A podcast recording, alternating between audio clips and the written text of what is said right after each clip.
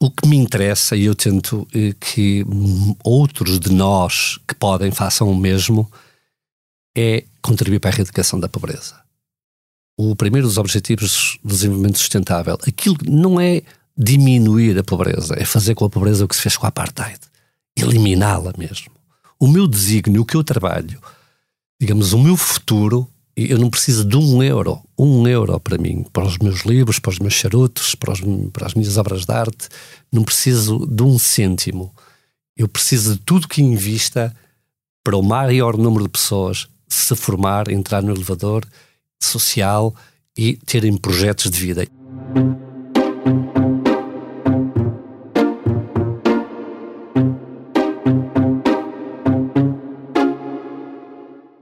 Bem-vindos de volta ao podcast do Expresso O Céu é o Limite, um podcast sobre carreiras e liderança sem gravata nem saltos altos, onde qualquer formalismo fica à porta. Semanalmente dou-lhe a conhecer a pessoa por detrás do líder e recebo neste espaço os gestores que estão a marcar o presente e os que não pode perder de vista, pois prometem mudar o futuro. Proponho-lhe uma viagem pelo mundo do trabalho, da liderança, da gestão, para que saiba quem são, onde começaram e onde querem chegar os líderes portugueses. Eu sou a Cátia Mateus, jornalista de Economia do Expresso, e este é o podcast O Céu é o Limite. Hoje recebo em estúdio José Teixeira, presidente do Conselho de Administração do Grupo DST. Bem-vindo, José. Obrigado. Uh, mestra em Engenharia Civil pela Universidade do Minho, partir pedra é algo que José Teixeira se habituou a fazer desde tenra idade. Aos sete, já partia cascalho para vender numa pedreira junto ao trabalho da mãe. Com o pai emigrado, José e os irmãos ajudavam como podiam. Não abafa, nunca abafou esta parte da sua história. Faz questão de olhar para o passado para compreender o futuro e para explicar aos que o rodeiam que nada cai do céu e que o valor do trabalho é o princípio de tudo. José aprendeu também cedo a amar a leitura. Ler, diz, permitia-lhe deixar de ser quem era para assumir outro papel, para se tornar o herói dos muitos livros que devorava diariamente. Era uma fuga direta da miséria, recorda. Mais do que isso, ler treinou para imaginar, para fazer acontecer. Quando há um par de anos assumiu a liderança da DST, o grupo de construção criado em 1985 pelo pai, José Teixeira sonhou uma sede onde coubessem uma pedreira, uma central de botão, as várias empresas do grupo, nas áreas de engenharia, instalações especiais, geotecnia, telecomunicações e até a Bysteel, que faz projetos de alumínio e é já uma das maiores exportadoras de Braga. E onde coubessem também áreas de lazer, uma biblioteca, um campo de futebol e até serviços de saúde, manicure e cabeleireiro para os trabalhadores. E se bem o sonhou, melhor o concretizou. O grupo de construção que lidera integra atualmente mais de 70 empresas e mais de 2 mil trabalhadores. A arte e a filosofia são as suas principais ferramentas de gestão. Sim, isso mesmo. Quem para ele trabalha tem de dar tanto valor à técnica como ao pensamento dos grandes filósofos, à poesia, ao teatro e a outras formas de arte. Em 2020, no momento mais crítico da pandemia, José Teixeira decidiu assegurar os salários de 14 trabalhadores da Companhia de Teatro de Braga e veio ao público fazer um apelo para que outros empresários fizessem o mesmo. Porquê? Porque um país sem cultura não sobrevive e uma economia sem cultura não avança, defende.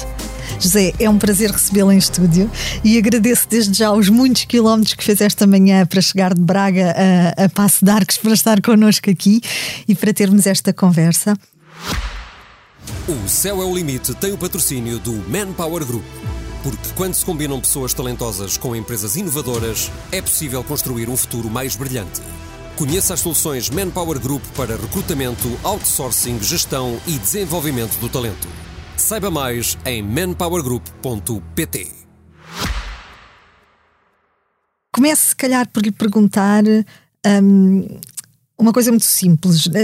Neste seu caso, dizer que fez um caminho de pedras é algo que o orgulha bastante, certo? Ah, sem dúvida. Para já agradeço o convite e a oportunidade enfim, falar na primeira pessoa é sempre um pouco presunçoso e quando me fez este desafio, eu disse, vamos tentar uh, fugir e, desse tema, mas enfim, passando por aí, porque o passado não passa Exato. e nós somos produto do que fomos uhum. e somos produto de outros de nós, no nosso caso, no meu caso, já cá não estão. Uhum. E a pedra e foi importantíssima para nós e continua a ser importante para nós. Nós somos de origem de pedreiros e, e, ainda hoje temos pedreiras, mas elas são muito mais tecnológicas. Nós hoje, eu costumo dizer que são, somos um pedreiro, eh, somos pedreiros digitais.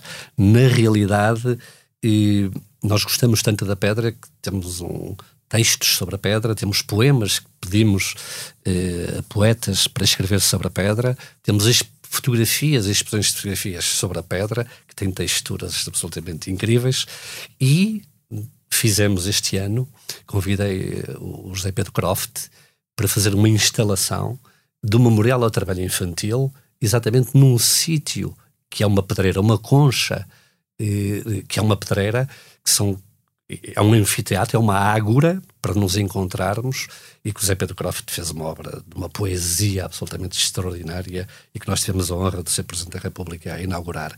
Exatamente para dizer assim, este passado não se apaga. Não é uma questão de ter orgulho, é uma questão de relativizar e de todos perceberem que há um elevador social, há uma oportunidade eu gosto muito de citar um, um dos versos do Herbert Welder: tudo pode ser outra coisa, desde que nós nos coloquemos eh, na frente do problema. E, portanto, nós mostramos aos nossos trabalhadores, também aos nossos clientes, também aos nossos parceiros, a nossa origem como uma vantagem, não fazendo aqui a desgraça neorrealista, essa, essa parte pouco me interessa, mas o, o passado eh, existiu e, e existiu nessa dimensão que queremos que seja um processo de Arquimedes, uma alavanca para saltar, para outros poderem saltar, para outras pessoas, outros trabalhadores dizer eu também posso ter esperança. José, em momento já falei aqui um bocadinho disso e da, da, da sua origem, desse passado que fala. Em que momento é que nasce este amor pela arte na sua vida? Pois essa é uma pergunta eh, que, dizia, podia dizer que há aqui qualquer coisa. Eu acredito muito na biologia e, e olhar para o passado, nós não temos ali eh, na família ninguém ligado às artes e à literatura. Nós não tínhamos biblioteca em casa, nem tínhamos arte em casa. Tínhamos um tio pela parte da, da minha mãe, não direto, e do meu pai, peço desculpa, e que pintava. E, e, e se eu tiver de encontrar a razão, e, aos 10 anos, digamos que na literatura e na, leitura foi a carrinha da Gulbenkian, foi a carrinha cinzenta da Gulbenkian. Que e, passava, não é? Que passava, exatamente. E aliás, eu andava 3 km a pé para ir eh, pegar nos livros, que ela era numa freguesia ali ao lado, e, e depois entrei naquelas aventuras, nas aventuras que eram mágicas, e eh, essas aventuras serviam exatamente para fugir da miséria, porque encaixava eu apropriava-me do personagem que mais me interessava e, teve, e tinha uma capacidade de imaginação que me ajudou sempre durante muito tempo e era até exagerada. E ainda hoje eu penso ser eh, qualquer coisa de impossível. Eu tenho agora um neo que nós estamos lá a construir uma frase que é: olha, vamos refazer o infinito. Quer dizer, gosto de loucura, gosto de, da hiperbolização, mas para nos criar aqui assim desafios transcendentais. Eu acredito nessa possibilidade. Acredito que nós todos podemos, e se nós dermos eh, espaço e dermos liberdade, um ponto absolutamente essencial para as pessoas poderem errar, tentando, tentando, tentando, para as pessoas ser, falharem, usando aquela expressão do Samuel Beckett, tenta, tenta de novo, falha melhor, não é? Não é exatamente assim, mas o, o grosso da, do, do verso é este. E isso dá uma possibilidade incrível, uma, a capacidade de fazer de aventura, não é? A, a liberdade depende daquilo que nós lemos. Daí eh, eh, o eu ter lido deu-me um, um, espaço de liberdade muito grande. Depois há uma coincidência que eu não posso uh, escamotear, que foi a entrada nos escuteiros.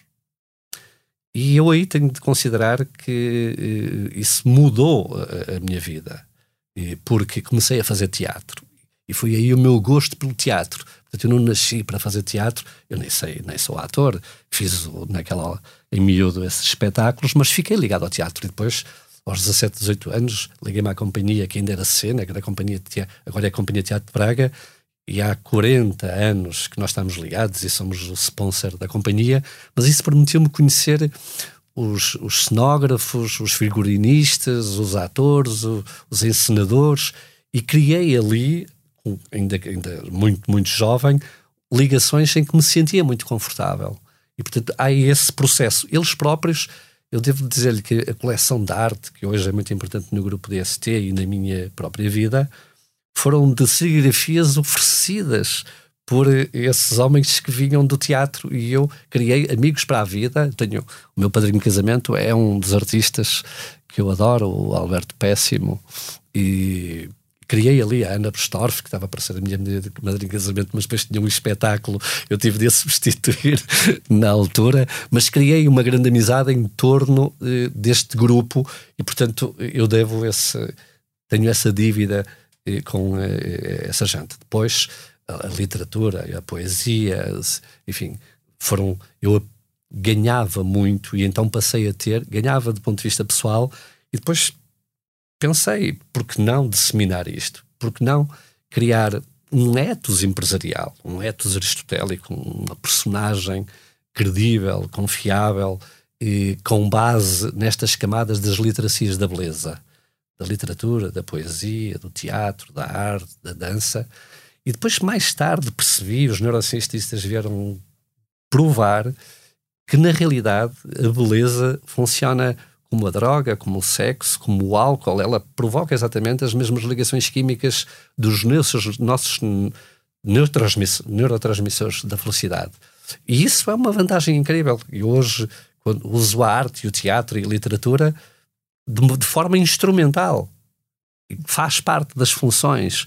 E nós lemos em horário de trabalho. Nós temos aulas de filosofia, ainda ontem tivemos estamos a dar um filósofo contemporâneo que eu pedi à Faculdade de Filosofia para o, para o considerar, que é o, o Michael Sandel, com a justiça e, e, o problema ético, dos dilemas éticos associados a estas disciplinas do utilitarismo, dos libertários, da vida boa aristotélica e por aí fora, e que, e que têm um fundamento filosófico incrível e são tão dispares umas das outras, e, mas é horário de trabalho que nós fazemos isso e fazemos isso e aí eu que não sou um utilitarista, por um efeito utilitário, dizer assim, olha, eu tenho aqui, é-me devolvido uma grande capacitação e, eh, e, portanto, economicamente isto tem uma vantagem competitiva muito grande.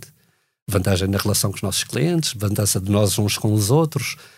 Pensar eh, é muito importante, é estrutural e, portanto, isto tudo coincidiu.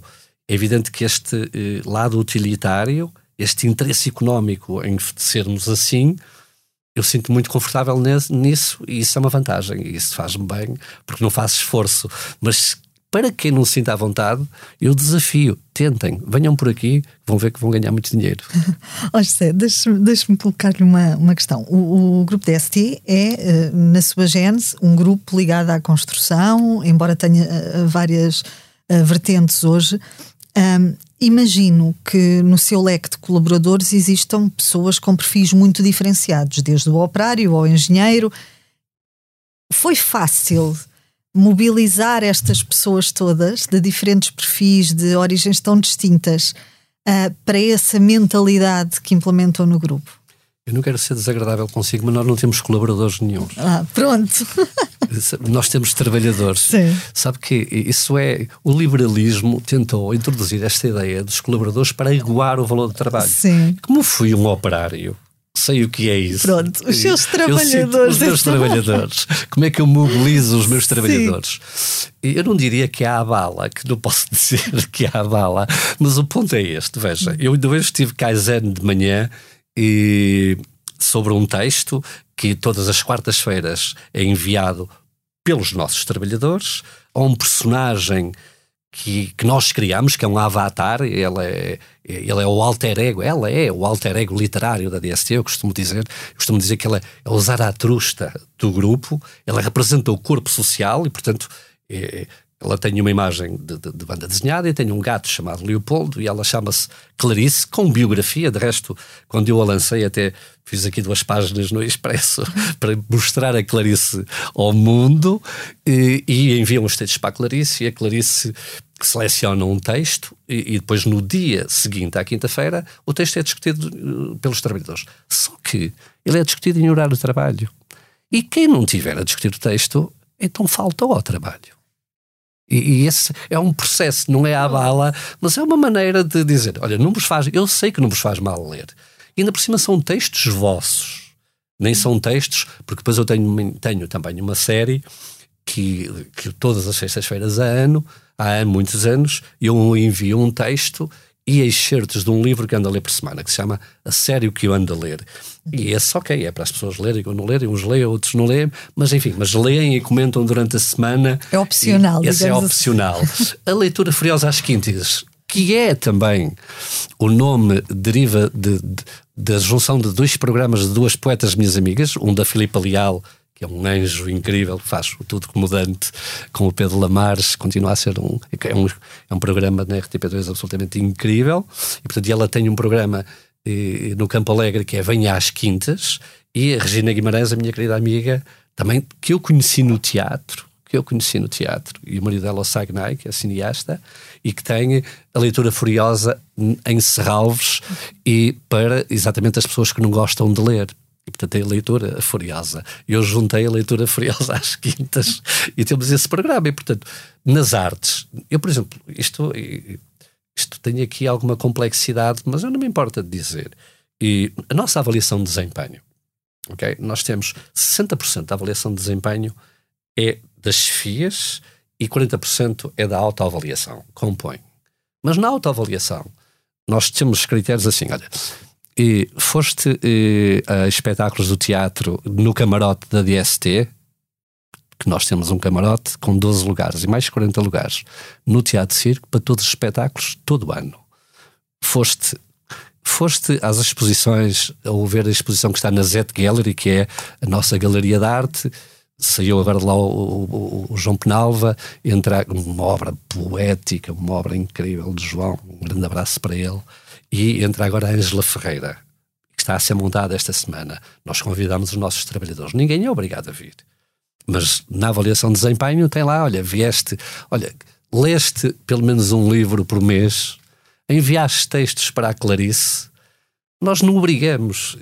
As pessoas podem não ler, mas do nosso ponto de vista, depois. Isso é valorizado. É, é valorizado, é valorizado. Nós gost... Porquê?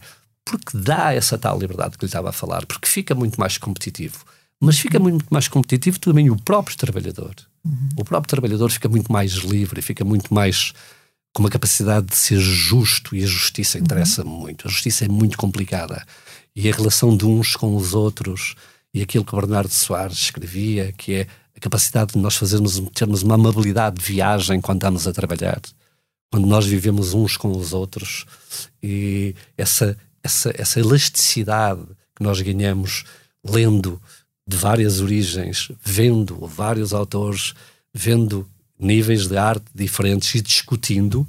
E depois há uma coisa que nós aprendemos aqui há uns anos, estando nesta viagem, que é uma coisa simples: as pessoas não são burras. Os trabalhadores não querem pão com manteiga. Os trabalhadores gostam de coisas difíceis. O Heidegger, o Kant, que nós estudamos, o John Rawls, o, Peter Seeger, os, todos os filósofos quando foi a primeira, eh, a primeira leva, que foi dos pré-socráticos aos filósofos contemporâneos, nós passamos por Heraclito, por uh, Sócrates, por Platão, por todos eles, pelos sofistas, pelos uh, uhum. hedionistas, e passamos e toda, todos gostaram, todos gostam. Nós ainda ontem tivemos a aula, que é a quarta-feira a aula de filosofia, nós tínhamos lá 480 trabalhadores na aula mas é em horário de trabalho, percebe? É online e depois as pessoas, aquela aula tem de acabar porque as pessoas querem fazer perguntas. E, e, e, portanto, isso, evidente que se eu fizesse uma vez e depois desistisse, isso era um. Agora, o ponto é, eu gosto muito da sexagésima de Padre António Vieira e, e cito-a muito e digo aos meus, quase todos, eu penso que a maior parte dos meus trabalhadores leu de tantas vezes que eu falo na sexagésima, na, na, no sermão. E nesse sermão eu faço exatamente aquilo que peço também aos meus trabalhadores para fazer, é pescar pescadores. Eu sei que alguma destas sementes, como também na, na, na, no sermão, vão cair na beirinha das estradas. ou outros vão cair e vão ser pisados, e algumas vão cair no meio das pedras. Mas há de haver uma que vai ser um grão de mostarda, vai ser do parábola do grão de mostarda, vai crescer e crescer, e ao crescer depois agrega muitos e muitos. Eu sei que, e isto é, eu gosto muito, eu costumo dizer que eu, daqui a uns anos, quando pudesse deixar de trabalhar, gostava uh, de só estudar Kant. Uh, gostava, adorava estudar, estudar Kant. E, e, esse dever, não é?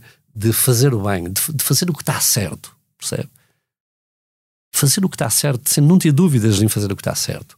E se eu disser assim, lê, eu não imponho que leias, mas lê e tenta fugir da leitura de aeroporto, tenta fugir, lê coisas densas. Eu, isso está certo, ou pelo menos na decisão negativa, não está errado. Sim.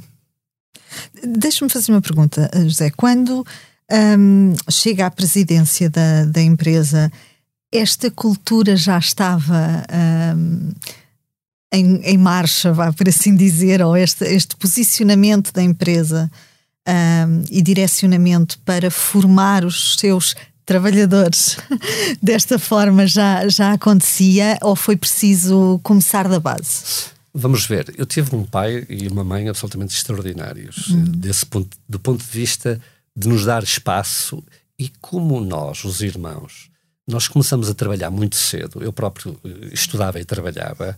E, portanto, eu aos 16, 17, 18 anos, lembro-me aos 15 anos, eu tive nas férias e a primeira liderança efetiva, com 16 anos, a gerir uma pedreira com 12 trabalhadores. Comprei uma Texas, que era a primeira máquina de calcular, começava a fazer ali coisas. Era os, foi a primeira, o primeiro equipamento eletrónico do, da, da DST, da Domingos da Silva Teixeira, que era o nome do meu pai e que era o nome da empresa. E a empresa era muito pequenina, percebe? E, portanto, nós sempre tivemos ligados e depois, como fomos evoluindo e ajudando o meu pai, o meu pai deixou-nos sempre desde muito cedo. Eu sou presidente eh, desde que o meu pai faleceu, apenas desde que o meu pai faleceu, mas era o diretor-geral desde sempre, percebe? De maneira que eh, a presidência não eu sempre trabalhei. Não mudou, né? É, eu com eu com 19 anos já levava filhos de trabalhadores ao teatro os filhos dos poucos trabalhadores que nós tínhamos numa carrinha de caixa aberta, que era um perigo absoluto, que era um disparate absoluto, visto esta distância.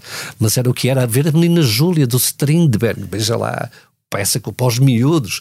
Isso era uma loucura. Mas enfim, mas ficava a imagem, ficava a tal sementinha que depois podia gerar a tal. Eh, Aliás, eu tenho que falar isto porque eu acho um, absolutamente delicioso. O, o José conseguiu em 2011 colocar uh, parte da sua equipa a representar os Maias, não foi? Numa curta-metragem. Exatamente, ah, mas isso tem uma história muito bonita, porque eu convidei uma artista plástica, e uma fotógrafa no caso, que eu faço isso também muito com os artistas. Eu tento um conjunto de artistas, eu, eu proporciono-lhes é um bocadinho o verdadeiro mecenato no Renascimento fazia, que era apoiar os artistas e depois os artistas devolviam em obras de arte. Então eu convidei a Ângela Ferreira e depois de lhe patrocinar, de, de, de, de, sponsorizar o mestrado na Holanda e o doutoramento em, em, no Brasil, em troca, depois ela. E era mesmo a título pessoal, em troca dava-me obras de arte. Mas com os maias, porque os maias é, é um livro que, que, nós passamos pelos maias na escola e poucos eh, sentimos eh, a, profundidade, tivemos o prazer de ter um bom professor às vezes, isso conta muito, isso conta muito para ter a, eh, a profundidade dos maias. E, e, só esta parte, nem é o livro da minha vida português. O meu é o Mau Tempo no Canal ah. do Vitorino Menésio. Ia-lhe perguntar isso mais daqui a bocadinho. é, mas pronto, ok. O português porque o estrangeiro é Vargas Losa. Por acaso, desta semana, no, no, na leitura Furiosa às Quintas, mandei um livro de Vargas Losa, mas é a Conversa na Catedral, que é hum. indescritível. É assim um monumento para perceber, de facto, a sociologia e a antropologia e naquele período da ditadura uh, que existiu mas na realidade nós fomos sempre fomos sempre conduzindo a empresa e meu pai deixou-nos conduzir a empresa e a Ângela, que era aquilo que me estava a perguntar, convidei a Ângela, a Ângela, vamos transformar os maias, criar aqui uma, um, um, livro, mas fotografa escolhe personagens, trabalhadores nossos, fotografam-se e era só assim. portanto, uns maias ilustrado para eu oferecer um livro desenhado pela Ângela, concebido pela Ângela, a, a, trabalhadores, a clientes, fornecedores e não sei o quê. Aquilo resultou também que ela fez uma curta-metragem. E cereja em cima de bolo é que a curta-metragem foi adotada pelo Plano Nacional de Leitura para dar os maias nas escolas. E isso é que foi muito fixe.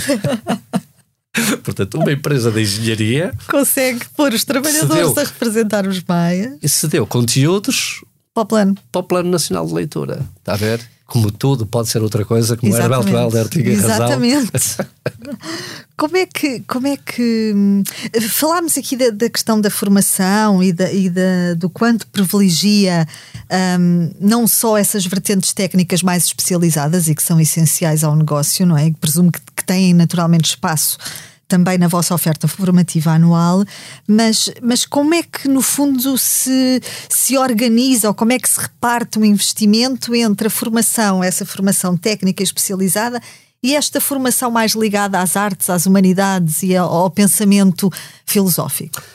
Veja bem, na empresa, como na economia de uma forma geral, eh, na empresa não existe essa confusão, na economia geral ainda se confunde e, e arte e ciência com arte ou ciência. Mas a, o que está certo é arte e ciência. Em conjunto.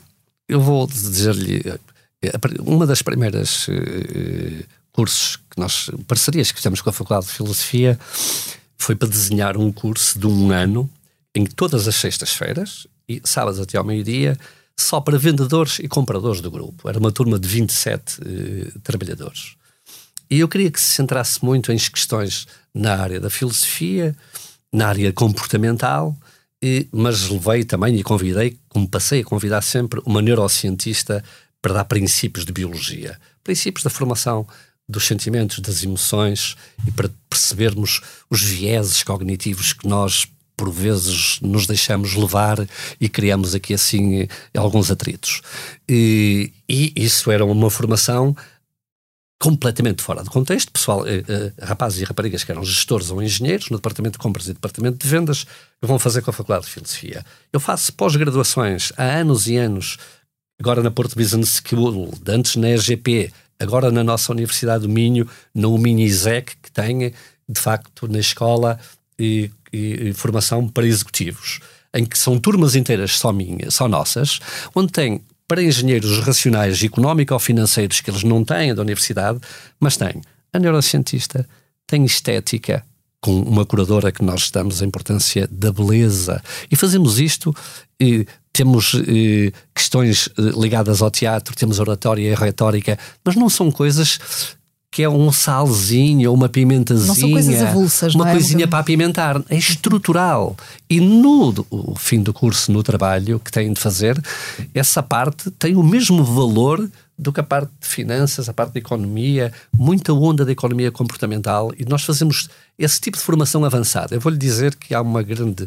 Há um acontecimento absolutamente incrível do ponto de vista de formação nos últimos anos que o governo instituiu, que, enfim, que é importado de, dos países da OCDE, mas que ótimo que chegou a Portugal, que são os TESPs, técnicos superiores profissionais, cursos de dois anos que nós temos operários e que eles podem ter um grau académico ao fim de dois anos, estando a trabalhar connosco, serralheiros mudam o nome da profissão e passam a ser soldadores, técnicos de soldadura avançada. E que nesses cursos nós participamos nos conteúdos lá vai a neurocientista, lá vai uma arquiteta dar artes, lá vai uma, uma curadora nossa e, explicar. A arquitetura vai fazer a, a, a, explicação de como é que os grandes edifícios, as pirâmides eram construídas, as estradas eram construídas e, e a nossa curadora vai dar história da arte e perceber, fazer-lhes perceber a importância da beleza em si a beleza de, de tudo que nós colocamos a mão, que façamos com gosto, que façamos como se fosse o, o, a, a, perfeição absoluta, digamos, procurar a perfeição absoluta. Essa ideia de, da consciência que nós temos de que as coisas bonitas, as coisas bonitas funcionam melhor. E isso é, é biologia pura. Mesmo nestes cursos, e o que é certo é que é a forma de chegar ao chão da fábrica e de colocar trabalhadores, que são trabalhadores eletricistas, são serralheiros, são tipos que trabalham na automação, são tipos que trabalham, rapazes e raparigas das telecomunicações, com essas parcerias em todas as formações é arte e ciência. Eu não consigo nunca dar Dissociar. uma formação só de ciência.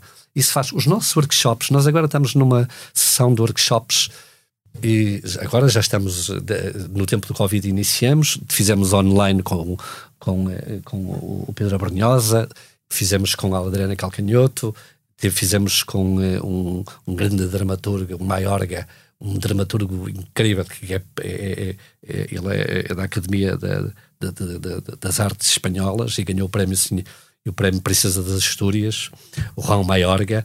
Fizemos uma sessão também incrível. Vamos fazer agora com Pablo Dores, nós vamos fazer eh, com eh, o José Maria Esquirol, que é um homem que tem um livro incrível resistência íntima, que eu aconselho a ler toda a gente, de espiritualidade. Trazer esse tema da espiritualidade, trazer o tema da meditação, a procura de um encontro connosco, essa dimensão tem, faz toda, toda a diferença. E investir em, nesse lado da formação em horário de trabalho não sacrifica as pessoas não vamos pô-las depois de durar o trabalho, porque umas são mães e têm os filhos para levantar da escola e têm ainda a cozinha para fazer, e os pais neste mundo sexista, aliás, eu vou escrever sobre isso neste Dia Internacional da Mulher, isto é um desastre. As empresas e a economia é absolutamente sexista, a regulação tem de existir, o Estado tem de existir, os empurrões têm de se fazer, as cotas têm que se fazer, têm que se institucionalizar, e portanto o que eu estou a dizer é que as pessoas acabam o horário de trabalho e têm de ir para casa fazer as suas coisas e têm de ter um tempinho para ler. E, portanto, dentro da empresa, nós temos esse tempo e esses workshops dão essa elasticidade, percebe? essa plasticidade cerebral. E, e o sistema da espiritualidade, nomeadamente um tema que é tabu na empresa, há dois temas tabu nas empresas. Nas empresas não se discute política e não se discute religião.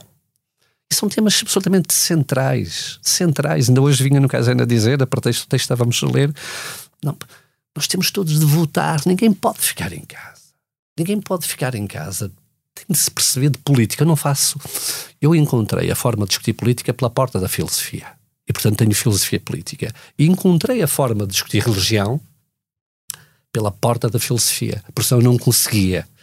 E eu sou absolutamente isento, agnóstico, sou ecuménico nesse sentido. Aliás, nós temos lá um spot, que é o spot da meditação, que é uma capela que está farta de ganhar prémios, mas eu estava relativamente incomodado com essa obra de arte que aconteceu porque um artista plástico me ofereceu um Cristo muito grande e depois eu não sabia o que é que havia de fazer e depois, olha, vou fazer uma capela e chamo-lhe spot da meditação.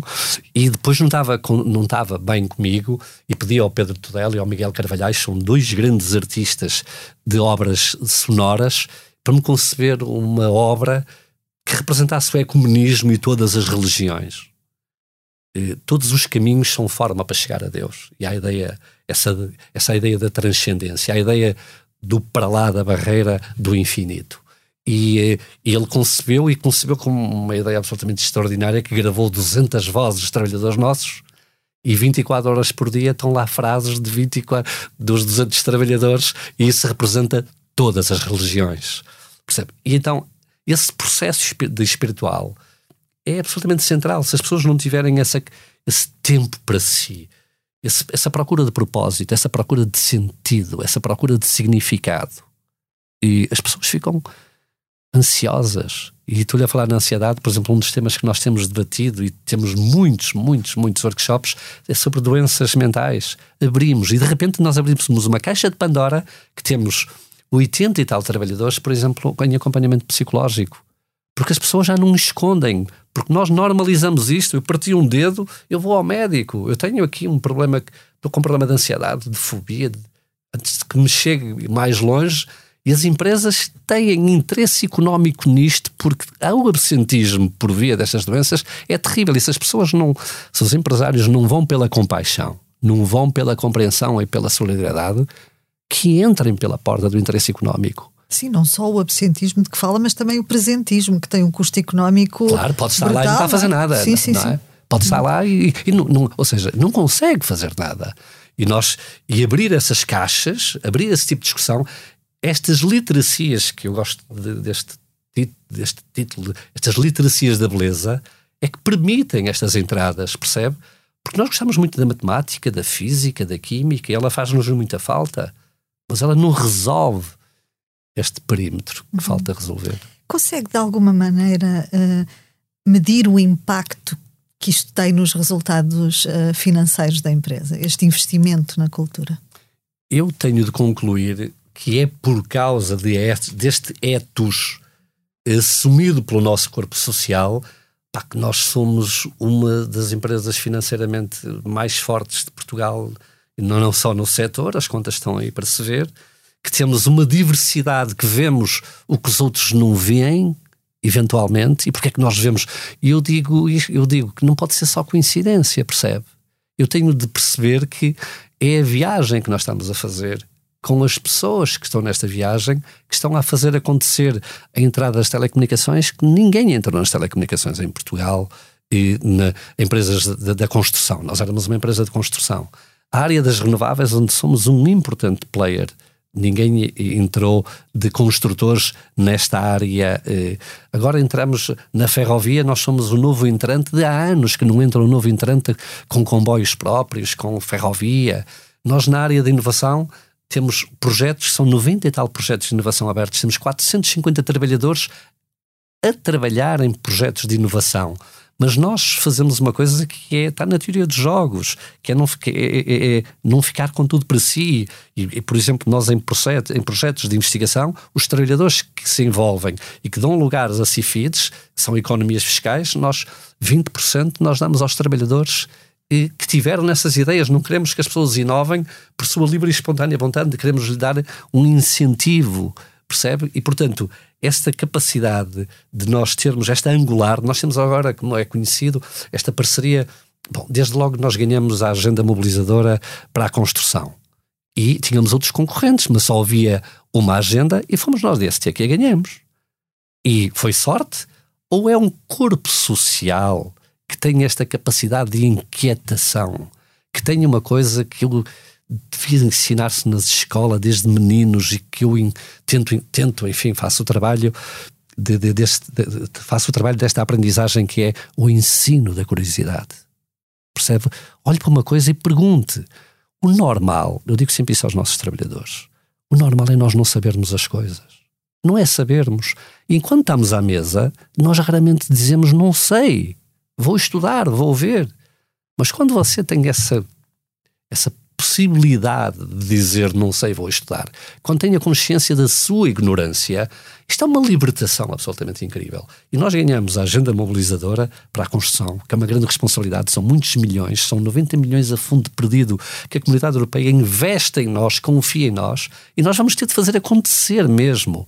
Vamos querer fazer o que nunca foi feito, como Norman Foster disse. Vem o Norman Foster para cá está a fazer um Living Lab, que é uma mini cidade no campus da DST. Nós convidamos o arquiteto Cisa Vieira, convidamos o, o arquiteto Aires Mateus, convidamos o Souto Mora, convidamos o Carvalho Araújo, uhum. que são do top 5 eh, nacional. Que se o Aires Mateus, eu espero muito que ele merece ganhar o, o Pritzer, nós ficamos com quatro Pritzers num campus, não há, não há nenhum lado na Europa que você vá visitar, e isto tem um valor económico, percebe? quando nos vierem visitar, eu vou, fazer, eu vou ter uma barreira com bilhetes para entrar no campus da DST. Isso tem valor económico. E, portanto, as pessoas sentem essa autoestima a dizer: eu participei nisto. Eu, outro dia, quando mostrei o projeto eh, da, da, da, da, construção modular aos nossos trabalhadores, eu disse, disse, e as pessoas ficaram muito sentidas com isso. Eu disse, eu confessei, eu não consigo fazer isto. Eu estou cheio de medo. Eu preciso de vocês. E quando você expõe a sua fragilidade, as pessoas vêm dar-lhe apoio. Mas se você se arma em arrogante e a dizer eu ganhei este, isto foi eu que ganhei, não foi eu que ganhei, foi o corpo social. Porque é impossível este nível estético ser feito sozinho. Ser feito de uma pessoa quando eu tenho 2.700 trabalhadores. Uhum. É impossível, ninguém me ouvia, ninguém acreditava. E portanto eu dependo da sabedoria das multidões, usando aqui um título de um livro fabuloso. José, um, antes de entrarmos numa outra parte do nosso podcast, que é a, a parte final, que é uma rubrica que temos, quero, quero um, perguntar-lhe uma coisa. Esta obra de gestão que, que tem construído ao longo dos últimos anos, um, sente que, que tem contribuído para mudar a vida das pessoas que trabalham consigo, dos seus trabalhadores? Essa é esse é o meu desígnio. É isso que lhe quer deixar como legado? É, eu, eu devo dizer, eu hoje na minha vida, o que me interessa, e eu tento eh, que outros de nós que podem façam o mesmo, é contribuir para a erradicação da pobreza. O primeiro dos objetivos do desenvolvimento sustentável, aquilo não é diminuir a pobreza, é fazer com a pobreza o que se fez com a apartheid, eliminá-la mesmo.